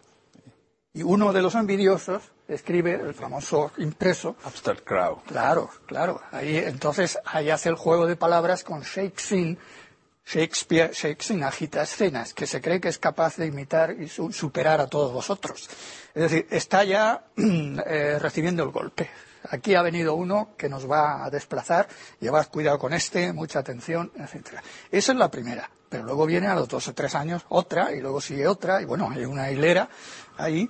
El testimonio personal de Ben Johnson, por ejemplo, que era amigo suyo, aunque le criticaba, pero bueno, eh, a pesar de todo le admiraba. Yo creo que por ahí es por donde habría que empezar, por decir que todo eso es falso, que no son auténticos los testimonios, que hay una conjura, yo qué sé, y eso es imposible de demostrar, porque son tan dispares los testimonios y de épocas tan distintas que cómo se puede pensar en una conjura para eso. Eso es imposible. Entonces yo, de entrada, lo descarto, francamente. Otra cosa es que Shakespeare efectivamente utilizase o reciclase materiales de procedencia Ah. muy diversa. Eso es otra cosa. Que eso da a su obra una versatilidad Y- y- tremenda, incluso estilística a veces. Y, y no solo eso, sino que escribía en colaboración. Claro. Con Fletcher, por ejemplo. ¿no? Claro, Fletcher es su colaborador de la última etapa. Pero es que hay una obra en la que, a la que él aporta, Tomás Moro, que aporta una escena. Fletcher es colaborador suyo en la última etapa. Es, no olvides que es un comisario político. Bueno, Un comisario político puesto para mm, fiscalizar mm, la etapa mm, dura del régimen jacobino. Y es, a todas luces, el precipitante de la salida de Shakespeare de la profesión. ¿eh?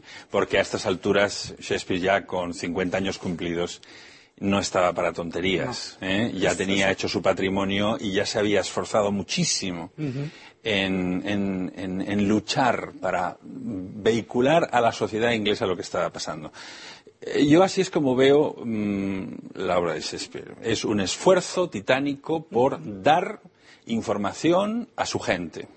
Y al mismo tiempo, naturalmente, cumplir su, su- su vocación literaria y su obligación profesional. Cosa que hizo magníficamente bien. Toda su obra se ve modulada por eh, el, el haber eh, recogido de la sociedad y el haber recogido del entorno todos aquellos eh, aspectos de política internacional que le estaban sucediendo y haberlos tamizado a través de los distintos públicos, dando tantos niveles como mm, nichos de la sociedad había, desde los más encumbrados hasta los más populares. pueblo llano, ¿no? Y cumpliendo con todos, pero siempre en clave política, indudablemente, en clave política y religiosa, que en aquel momento son in- inindistinguibles. Entonces, eh, esas son las claves para entender a Shakespeare. Camarón, Pues yo, A ver, eh, por una vez no estoy de acuerdo con mis, eh, Perfecto. con mis compañeros y, a- y amigos aquí presentes. Mm, vamos, no estoy de acuerdo eh, en todo. Antes sí. Eh, yo creo que la clave de la obra de Shakespeare, quizá más que el, el fondo, sea eh, inseparable del fondo, pero es el vehículo con el que él transmite, que es la palabra. Claro. Lo que tú dijiste antes de George Steiner mm, es verdad, pero eh, Aldous Huxley va más lejos. Dice, bueno, un momento, y, y era un gran admirador de Shakespeare. Dice, es que lo que cuenta Shakespeare es lo que cuentan los periódicos sensacionalistas en las páginas de sucesos. Correcto. ¿Eh? Unas barbaridades, unos crímenes, unos amores imposibles, un- unas muertes terribles, un- o las páginas políticas, porque es muy político en, su, en lo que él Muy cuenta. político. Pero, ¿qué es lo fundamental? Pues que los periodistas de las páginas de sucesos no saben escribir y Shakespeare era el mejor escritor probablemente de la historia. De la historia. En todo caso, de la historia de la lengua inglesa y quizá a secas, como dice Steiner, de, de la palabra, del logos, ¿no? que es muy fuerte. Y, yo creo que básicamente es verdad, la, belleza y el vigor de su palabra es algo que incluso hoy, cuando eh, muy poca gente de habla inglesa entiende todo lo que él dice, y en las traducciones incluso a nuestra lengua se puede perder mucho, pero queda ese soplo vital. De hecho, los detractores de Shakespeare, digámoslo así, si es que se puede hablar de detractores de Shakespeare, utilizan esto que, este argumento que tú das, es decir, el maestro de la palabra, para decir que de alguna manera, Y de los juegos de palabra. ¿eh? y de los juegos de palabras, es decir, que de alguna manera sus personajes llega un momento que son como sacos de palabras y que uno de los problemas de la literatura de Shakespeare es que verdaderamente los personajes no llegan a entenderse entre sí, que están como tan ensimismados en su mundo de palabras Sí.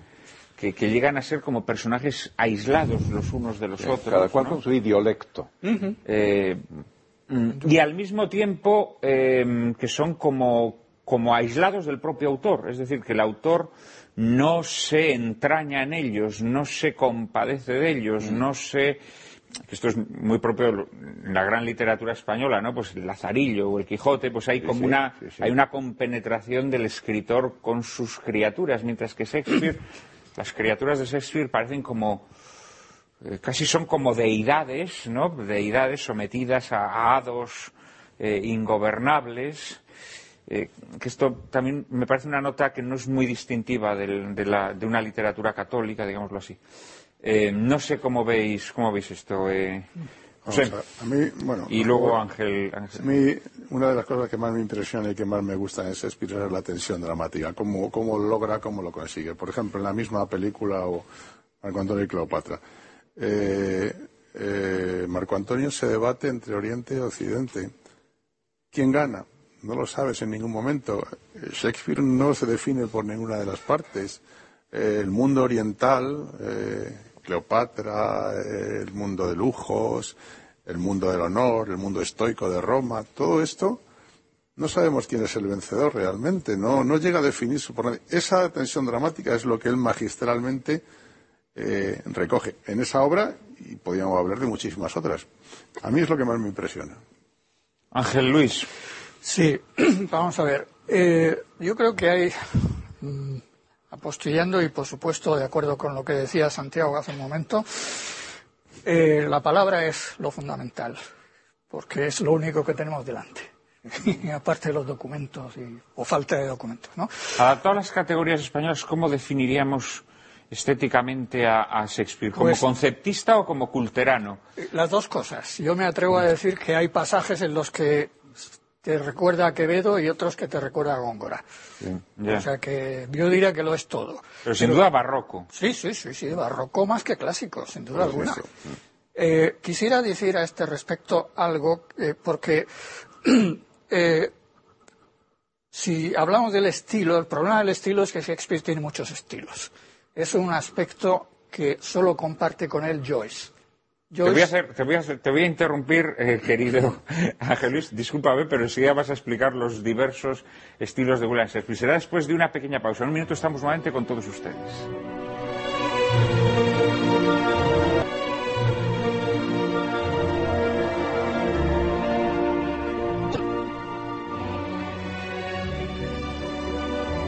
Muy buenas tardes nuevamente, queridos espectadores de Lágrimas en la Lluvia. Estamos ya en este último bloque del programa que dedicamos a William Shakespeare en esta tarde de domingo. En el último bloque le había quitado la palabra a Ángel Luis Pujante, que nos está hablando de esa variedad estilística, en verdad apabullante, del, eh, del cisne de Avon. Como lo llamó, ¿quién fue? Ben Johnson, quien Ben lo llama así, ¿no? Eh, adelante. No, solo quería añadir que eh, el poeta John Keats hablaba de Shakespeare como poeta camaleónico. Creo que no necesita comentario. Y no sé si ha sido Stanley Wells, pero tampoco hay que ceñirse a uno solo. Creo que muchos observan en, en las obras de Shakespeare lo que pudiéramos llamar ventriloquia. ¿Eh? O sea que es como si dice, bueno, pues ahora va a hablar Macbeth, ahora va a hablar Otelo, y cada uno tiene un lenguaje distinto. Cada obra suena distinta de otra. Cada Pero la persona- personalidad del autor sigue presente, porque a veces estamos por una parte negando que, que Shakespeare fuera un nombre bajo el que se ocultaban otros nombres y al mismo tiempo estamos diciendo que cada obra es distinta. Bueno, sí, pero distinta, pero- pero siempre con una personalidad que les, que les da, digamos, una- una- con una personalidad común, ¿no? Sí, si partimos de la base de que él, en su la mayoría de las veces, se basa en historias preexistentes para escribir sus dramas, él indudablemente tiene que haber hecho una lectura y tener una visión de lo que pasa en esa historia y proyectarse en ella, pero también intentando reflejar las distintas facetas de los distintos personajes. Otelo, por ejemplo.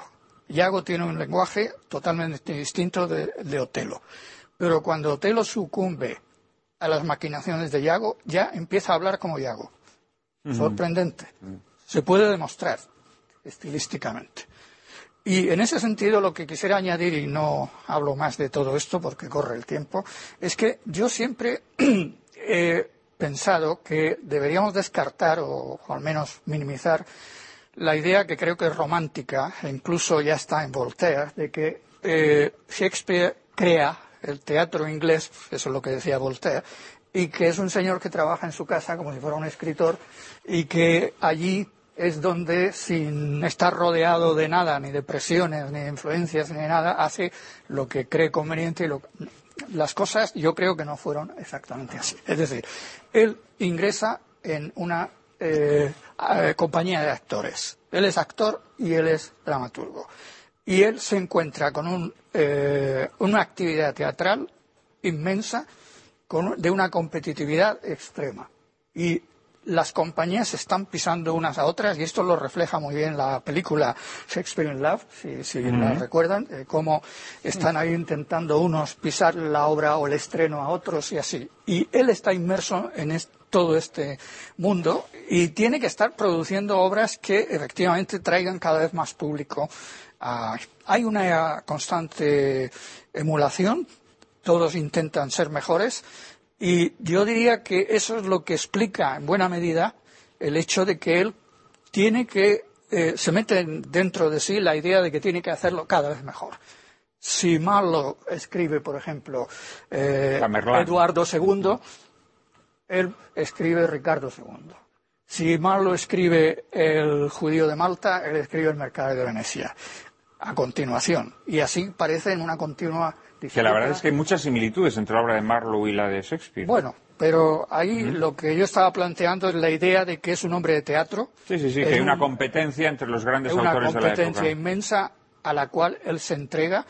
Y quién sabe si esto es lo que explica lo que decía eh, Vicente hace un momento, ese agotamiento que se percibe no tanto aparte de otras consideraciones, no, tanto en sus últimas obras como en la última de colaboración. Es decir, los dos nobles parientes, esa obra mm, yo creo que es la que, en mi opinión, refleja más el agotamiento. Parece que la ha escrito en colaboración sin gana. Yo la he traducido, he traducido la parte de Shakespeare y desde luego noto que el entusiasmo que se ve en La Tempestad. Se ha desvanecido Yo no lo veo. Creo que sí que es de Shakespeare, pero francamente no, pero un Shakespeare ya desangelado, ¿no? Como si se le hubiese evaporado el, Desde luego que el espíritu. A mí me gustaría decir que yo creo que el centro de el, el motor shakespeariano para producir toda esta ingente cantidad de tipos humanos, como tú muy bien has dicho, en todos los registros posibles y de las formas más eh, extraordinarias, al punto de que un crítico estadounidense, Harold Bloom, dijera que todo lo que no está en Shakespeare está prefigurado en él, y que comparara la obra de Shakespeare a la Biblia y que dijera que están en el mismo nivel de influencia en Occidente. Es decir, todo esto se consigue y un poco hiperbólico, pero bueno. Admitiendo todos los grados de hiperbolia que efectivamente podamos admitir, pero. Mm, eh, no, pero bueno, se aproxima a la realidad. Sin duda, Shakespeare es el autor profano. El autor profano más influyente en la historia de la ¿Cómo puede entenderse esto? Yo, en mi opinión, mi modesta opinión, solamente se entiende a través de un proceso personal muy fuerte de necesidad de comprender. Él quería comprender a sus contemporáneos. Lo que estaba sucediendo era demasiado grave y él quería meterse dentro de eh, las mentes de mm, todo aquel tipo, mm, eh, toda aquella variedad de tipos humanos que habían surgido como consecuencia del cisma. Aquí el contexto es absolutamente clave. Y en el momento en que se hurta el contexto cismático de la Inglaterra Tudor, entonces estamos achihuarlando a Shakespeare y lo estamos metiendo dentro de una, de orla de genialidad y de universalismo próxima a las hipérboles de Bloom. Mientras que si se eh, enfoca adecuadamente la época como una época de iniquidades brutales, una época en donde de, de la noche a la mañana se expropian el 30% de las tierras y se entrega a petimetres, a mindunguis, a enchufados, y a partir de ahí se van generando sucesivas capas de gente que está medrando en todos los campos de la sociedad en donde una enorme cantidad de gente eh, se queda sin ubicación, sin sitio en la sociedad, y se genera un maquis, lo que llamaríamos un maquis, que dura 70, 100 años. Es decir, cuando, cuando escribe eh, As You Like It, describe una situación de gente que se ha echado al monte. Y lo está escribiendo en 1599, si no me equivoco. Es decir, 70 años después del acto cismático de Enrique VIII. Y es gente que ha decidido marginarse la sociedad porque no quiere participar de ella. Por cierto, tú has mencionado antes a Holinshed. Yo no sé si sabes que Holinshed, Rafael Holinshed, el famoso eh, cronista contemporáneo de Shakespeare, da un dato de que solamente en el reinado de Enrique VIII eh, se ajusticiaron 47.000 pobres, 47.000 marginados. Es decir, toda esa población flotante producto de la desubicación, de la desmembración del territorio, del, tejido económico, consecuencia de las expropiaciones de los eh, monasterios y que no tenían lugar en la sociedad y cuyas leyes de vagos y maleantes les obligaban a buscar un amo y si no lo encontraban cortaban una oreja y si no la otra y finalmente terminaban ajusticiados. Es decir, las convulsiones en el periodo Tudor nos ayudan a entender. extraordinarias. Y eh, no se puede comprender a Shakespeare si no es en relación con todos estos cambios dramáticos que se estaban produciendo y cómo él, por circunstancias, se vio justamente en el centro de la industria propagandística del aparato Tudor ¿eh? no, hay que olvidar que cuando también los, eh, eh, en, época cismática se extirpan las, obras de, de, raigambre religiosa, los famosos ciclos de, eh, teatro medieval. del teatro medieval, que están todos relacionados con los misterios, etcétera, etcétera. Entonces, el, pueblo se queda mm, mm, mm, desnudo de, obras a las que acudir y de referencias. Y entonces es el propio Enrique VIII el que empieza eh, unas políticas eh, relacionadas con el teatro, que son las que finalmente crearán esa, efervescencia y esa eh, tensión y esa competencia que tú muy bien describías. Lo que ocurre que esta, esta que me parece muy interesante, ¿no? porque a mí siempre me había llamado mucho la atención en las grandes tragedias de Shakespeare, que yo incluso lo, veía como una pervivencia bárbara o incluso pagana, ¿no? Eh, toda la, crueldad que hay en ellas. Me parece una lectura interesante esta que haces como un reflejo de una sociedad convulsa una sociedad eh, y un poder inicuo, ¿no? Pero al mismo tiempo no podemos negar que también en Shakespeare hay mucho de juego, de, hay un teatro hay un teatro mucho más eh, luminoso, hay, hay, hay, un teatro burlesco incluso, eh, de, gran comicidad, y, evidentemente esto es una parte muy importante de su obra también, ¿no? Es decir, una obra que la lees pues como, como si fuese casi casi como un, como un vodevil, digámoslo así. Unos extremos impresionantes, es decir, de una obra deliciosa y maravillosa, etérea, llena de hadas, como es el Midsummer's Night's Dream, tienes una obra gore donde las haya, el Tito Andrónico, que es una obra tan terrible, tan brutal, con unas mutilaciones tan extraordinarias y con, y con un cuadro de, de, antropofagia brutal, en donde hay autores, eh, vosotros lo sabéis, que han dicho que eso no puede ser del mismo autor. Y sin embargo, mm, se ve, clarísimamente al hilo de lo que decía al principio. Si tú hicieras un cuadro sinóptico entre los acontecimientos internacionales, los acontecimientos internos políticos de Inglaterra, las leyes que se van dictando y las obras de Shakespeare, se puede establecer una correlación y una explicación a esos vaivenes al hilo de lo que Shakespeare en cada momento, con esas dotes prodigiosas, ¿eh? que eh, no les dicen en absoluto lo que hemos dicho, naturalmente, ¿cómo no? Eh, uno puede escuchar, escuchar Shakespeare sin entender una palabra, de hecho muchas veces lo hace, incluso naturalmente los ingleses, estando mesmerizado simplemente por el magnífico ritmo, Del, de, solamente el ritmo. Vosotros habéis dicho antes las palabras, yo no digo ni siquiera las palabras. La música de las palabras. Simplemente por la música y la maravillosa cacofonía que en un momento determinado es capaz de lograr entre los distintos timbres de voces de los distintos actores. Nos queda, nos queda muy poco tiempo eh, y me gustaría que ya pues fuésemos un poco cerrando el programa, ¿no? No podemos dejar de referirnos a Shakespeare como el creador más apabullante que ha habido en la historia de la literatura de arquetipos universales, es decir, personajes que han trascendido más allá de que fueran concebidos en unas determinadas circunstancias, pero que se han hecho universales y que, interpelan a los lectores de épocas muy diversas. Eh, antes Ángel Luis hacía alusión al, al, al, villano por excelencia de la literatura shakespeariana y universal, Yago, eh, pero bueno, podríamos hablar pues, de tantos y tantos personajes, ejemplo, Hamlet, Lady Macbeth. Lady Macbeth, eh, Romeo y Julieta. ¿Cómo se explica eso? ¿Cómo se, ¿Cómo se concibe que un solo autor haya sido capaz de legar a la literatura universal? Me atrevería a decir que tantos arquetipos eh, humanos, literarios, como el resto de escritores de la historia de la literatura. A ver, ¿quién...? quién... Bueno, para mí Lady Macbeth eh, es un personaje que está conseguidísimo. Quiero decir que no... Eh, no es la instigadora, es la... Claro, es la mala por Es la mujer que desliza ¿no? palabras ofidias al oído del marido, ¿no? Y que sí. lo, lo, va instigando sí, sí, constantemente, ¿no? Eh, yo quería comentar una cosa de, la que ha dicho él, de lo que ha dicho el compañero, que me ha gustado mucho. Eh, Tito Andronicus, has hablado también de, bueno, eh, Midsummer's Night. ¿El sueño de la noche de verano? No me gusta esa traducción. No me gusta ¿Cuál? la traducción, porque se refiere a una fecha muy concreta. Prefiero el, noche, el sueño de la noche de San Juan. Pero bueno, eso, eso, eso es una puntualización.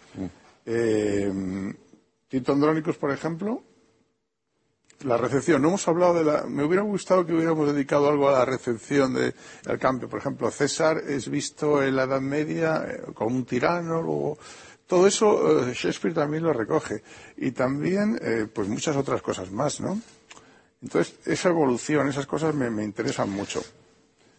Y Tito Andronicus, por ejemplo, Orson Welles hace una representación en el año 37, le pone como un dictador, como Mussolini. Al año siguiente se hace en Moscú la representación y se le ve como un salvador de la democracia.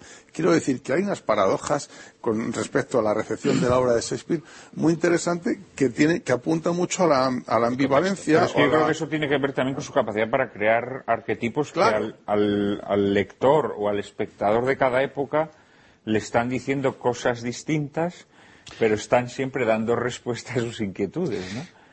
Eh, os pido ya mucha brevedad. Eh, Tamarón. Eh... Sí, bueno, es que es muy verdad lo que decías. Con los, y lo que tú hablabas de los arquetipos, pero los arquetipos que están tan vivos uh -huh. que se censura a Shakespeare hoy. Es muy difícil representar sin falsearlo Coriolano es el símbolo antidemocrático por excelencia. Sí, claro, claro. Entonces, claro, eso no es políticamente correcto, es insoportable. Eh, el mercader es de Venecia... Es insoportable para los demócratas. Bueno, el, bueno claro, pero claro, claro, claro, los que más hay, pues ya está. Entonces, eh, cada época tiene sus eh, ideales y, y, supersticiones y ya está. Eh, el, el mercader de Venecia, yo lo vi en París, me acuerdo, fascinado porque usando, sin cambiar una sola palabra de la escena final, simplemente inspira tal piedad y compasión en el espectador cuando están mareando al, al, prestamista que uno se queda convencido de que es el bueno. Pero claro, tienen que falsear el espíritu. Eso ocurre absolutamente todo el tiempo. No, no quería decir. Psylocke, el, el, el, otro de los grandes claro, villanos de. Pero, tiene, pero no se puede representar sin alterarlo de alguna manera. Es decir, es demasiado sí. fuerte y está demasiado vivo Shakespeare para que sea soportable. Porque al mismo tiempo, al mismo tiempo es un villano que, que de alguna manera nos nos interpela, ¿no? Si me claro, pinchan... Sí. Si me pinchan sangro. Sangro como, como vosotros, ¿no? Eh, muy brevemente, por favor, os pido ya muchísima brevedad. Estamos en los últimos cuatro minutos del programa. Confirmar lo que ha dicho Santiago sobre Coriolano. Coriolano es una obra que se ha prestado a las lecturas más extremas. Uh -huh. Es sorprendente, porque en el no año... es la única, no es la única. Ah, bien, lo que ocurre, bueno, la otra, ¿cuál sería? Julio César. No, no, no, no, personaje, personaje, personajes de Shakespeare, yeah. personajes que son interpretados, pues. Sí, eh, bueno, eh. en el caso concreto de Coriolano, la obra o el personaje, ¿cómo lo vemos a él? ¿Como un fascista o, o qué? ¿O una víctima de su madre? Es decir, eh, en lo que estamos aquí planteando es el hecho de que una famosísima representación de Coriolano fue la de 1934 en la Comédie Française en Francia, -huh. que se utilizó para derrocar un régimen. Uh -huh. ¿Mm? ah, y sin embargo sí. luego se representa en Checoslovaquia, la antigua Checoslovaquia, en la cual el héroe es el pueblo, y la lectura es totalmente opuesta. Y es la misma obra. Sí, yo creo que es un caso. Y en cuanto a Julio César, que también se ha mencionado ahí, ¿cómo respondo o intento responder a la observación que se ha hecho? Bueno, yo creo que el caso de Julio César se habla por sí solo, porque normalmente cuando alguien escribía sobre Julio César, una obra de teatro, y había bastantes en la época, ¿no? Siempre acababan, como quiso Voltaire, con la muerte de César. Y Shakespeare no lo hace así, por algo será. Es decir, la muerte viene más o menos en medio, un poco después, ¿no? Y luego lo que se explora son las consecuencias de todo eso. Pero claro, es que el héroe a quien se honra al final es Marco Bruto, es el que se pone a la cabeza de la conjura. Y quien le honra es su enemigo. ¿Mm? Entonces, estamos aquí ante un caso que me parece que lo podríamos comparar con eh, la actitud de Quevedo ante Marco Bruto. Quevedo escribe la, la vida de Bruto y lo hace en defensa de Bruto. Y es- es- en el siglo XVI se están reconsiderando las figuras de la antigüedad y se está haciendo otra lectura. Entonces, aquí sale muy bien librado Marco Bruto Julio César, pero sin embargo Dante en la Divina Comedia lo manda al infierno junto con Casio. Es decir, estamos en lo que estábamos diciendo hace un momento. Es, eh, cada época encuentra en Shakespeare lo que busca, pero es que eh, cada época ha leído a su vez la antigüedad de otra manera. Entonces ellos dan su lectura, Shakespeare da su lectura. Y prueba que está muy vivo. Sí, sí. Mira, eh, para, que, Vicente. para que tengáis un flash del el ajuste brutal de Shakespeare a la circunstancia política, voy a tomar el caso de esta noche, el de Marco Antonio y Cleopatra. Son dos amantes que se están constantemente haciendo barrabasadas el uno al otro. Son dos amantes que están constantemente traicionándose, que no obstante les une una tremenda amistad y un tremendo amor. Que no obstante, ese tremendo amor es un amor que no cabe en esta tierra, que es un amor ultramundano, como se declara en un momento determinado en la película, que es un amor tradicional, es un amor que remite a símbolos y a, mm, a- y- a una tradición más antigua que la propia Roma. Y, sin embargo, estos dos amantes se hunden en, la, mm, en el desastre y son perjudiciales el uno para el otro. Bueno, la obra se escribe en 1606. En 1605 ha sucedido el Gunpowder Plot, el intento de volar las, casas- las causas del Parlamento. En 1604 se produjo la conferencia de Somerset, Somerset House, en donde se firmó la paz con- con España. No olvidar que España había sido durante décadas anteriores el gran aliado del quintacolumnismo católico dentro de Inglaterra. Entonces, lo que está Shakespeare mm, eh, relatando es el hundimiento de la clase política católica eh, eh, epitomizada por Marco Antonio y un, aliado que le es fallido y sin embargo con el cual tiene una enorme unión y que finalmente termina, como todos sabemos, muerto, pero muerto de una manera, amortajado casi, casi como adormecido, ¿eh? y presto a influenciar nuevas generaciones, como declara el propio César Augusto. Es decir, todo eso no había podido pasar desapercibido a sus contemporáneos. Ese hundimiento. Haces, así, haces una lectura muy, muy, Bueno, naturalmente. muy ajustada a los Bueno, acontecimientos de la época. que no agota, ni muchísimo no agota, menos, claro, todo claro, lo claro, demás que habéis Bueno, dicho, si a los es- cuales yo me puedo ir sumando. Esa es la grandeza de Shakespeare. ¿no? Evidentemente, o sea, Sin- que sería una, una capa más. de Sin embargo, los personajes que más huella han dejado no son estos a los que os estáis refiriendo, ni Coriolano, ni, ni Marco Antonio, ni Julio César, que a fin de cuentas son eh, obras que tienen una carga histórica muy fuerte, sino aquellas otras en las que la carga histórica, no por mm, existir, pues llega, digamos, a comerse a los personajes, ¿no? Es el caso de Hamlet, el caso de Otelo, el caso de Romeo y Julieta. Sí, pero co- coge el momento en el que se escribe. Hamlet, 1600, fecha de publicación. 1601, el levantamiento de, de Essex. ¿De qué va Hamlet? De un señor aristócrata que está deshojando la margarita. To be or not.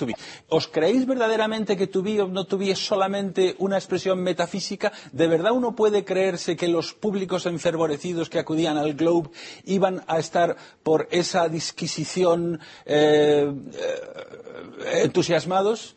Hombre, por el amor de Dios, to be or not to be es estar o no estar, pero estar dónde? En la facción se produjo inmediatamente después y le costó la vida a Essex. Por cierto, que Shakespeare estaba en el ajo. Shakespeare estaba junto con, con Southampton. Eh, no estás muy de acuerdo No con esta lectura. porque Ya, ahora sí que ya tenemos que acabar. En Nos queda inglés, un to minuto. be- en inglés, to be es existir. Y la primera traducción del inglés que se hizo la hizo Fernández Moratín, tradujo precisamente to be o not to be por existir o no existir. Yo creo que él sabía muy bien lo que hacía. Y eh, a mí me parece bien todo esto. Yo terminaría diciendo, porque no voy a hablar Sí, más no, de esto. tenemos que y acabar, sí. No, que eh, de todo lo que hay de la obra de, de- perdón, de William Shakespeare, eh, lo han dicho varios hay un 5% de hechos y un 95% de conjeturas. Y entonces, a mí me parece muy bien que se recojan una serie de datos de este tipo y de otro y de ahí se saquen las conclusiones que uno estima convenientes. Pero es que yo no veo el enlace entre todo lo que se puede manejar de este tipo con lo que se refleja en la obra de Shakespeare, francamente. Es decir, En que- cualquier caso, Ángel Luis, eso es el- la grandeza de las obras literarias sí, sí, sí. que nos permiten mirarlas desde enfoques muy diversos. Aquí en este programa hemos intentado ofrecerles una visión naturalmente muy somera de este gran genio de la literatura universal. Eh, seguramente que habrá ocasión para abundar para abundar en su estudio en, en ediciones posteriores. Muchísimas gracias a los cuatro por vuestras valiosísimas aportaciones. Muchísimas gracias a todos ustedes, queridos espectadores de Lágrimas en la Lluvia, que semana tras semana nos siguen con inquebrantable lealtad. En apenas un minuto, María Cárcava y yo mismo les anticipamos el asunto de nuestro próximo programa.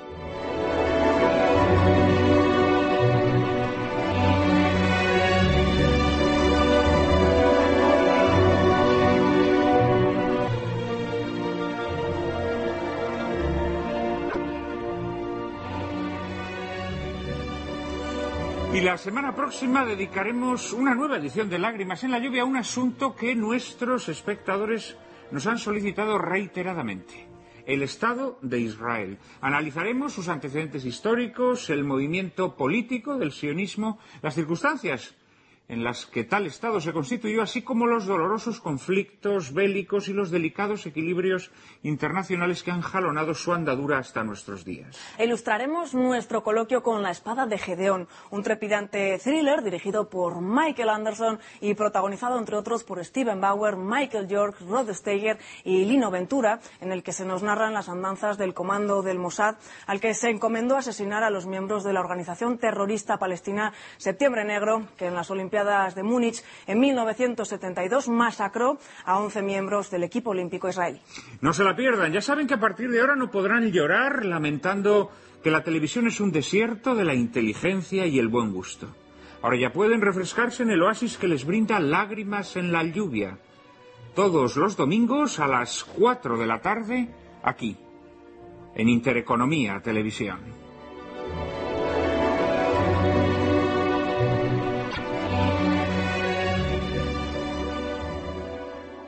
En Sherwin Williams somos tu compa, tu pana, tu socio, pero sobre todo somos tu aliado, con más de 6.000 representantes para atenderte en tu idioma y beneficios para contratistas que encontrarás en aliadopro.com. En Sherwin Williams somos el aliado del PRO.